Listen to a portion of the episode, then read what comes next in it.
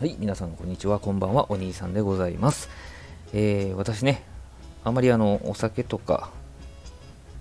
食の話多かったんですけど、実は野球も大好きなんでございます。どこにも載せてませんけどね。はい。えー、まあ、野球経験者で、えー、学生時代もずっと野球してましてですね、えこういう風な形で、えー配信することはなかったんですけれども、今日は仕事も休みで天気も良くてね、えオリックス対阪神の2軍戦を見てきたわけでございます。舞島にありますね、オセアン、ん？バファローズ球場やったかな、えー、そこまで行ってまいりましてですね、え、いわゆるバックネット裏ちょっとプラスアルファぐらいしか実は観客席がない球場なんですけれども、しっかりとね、間隔を保って全席指定に、ね、なっておりまして、普段は自由席なんですよ。2軍の試合って自由席が多いんですけどもね、もう今はコロナ禍でございますので、全席指定でですね、えー、見てまいりました。試合の方はですね、えー、阪神が勝ったわけなんでございますけれども、えー、ロハス・ジュニア選手、阪神の助っ人、外国人の選手なんですけども、強烈なね、えー、バックスクリーン横に放り込む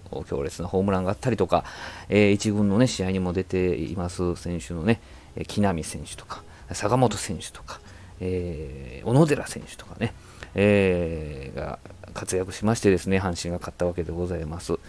えー、オリックスの選手もね、え若い、え北選手とかね、若い選手、今年入ったばっかりの選手とかがですね活躍していてですねいやなかなか、あの楽しかったです。あこの選手、こういう風な打ち方するんや、こういう風な投げ方するんやとかね、えー、いうのを本当に休みを満喫したようなそんな一日でございましたけども、でも、あのー、なんて言うんでしょう、我々と同じ世代であったりとか、もちろんおじいさん、おばあさんもいましたけどもね、えー、若い方もいましたけども、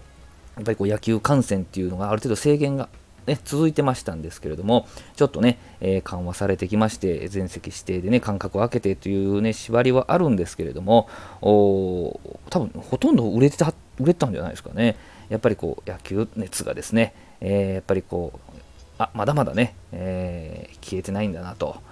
そしてこの緩和とともにですね、皆さんがね、こう溜まってたあ野球観戦のね、この欲望をですね、今日は見ましたね。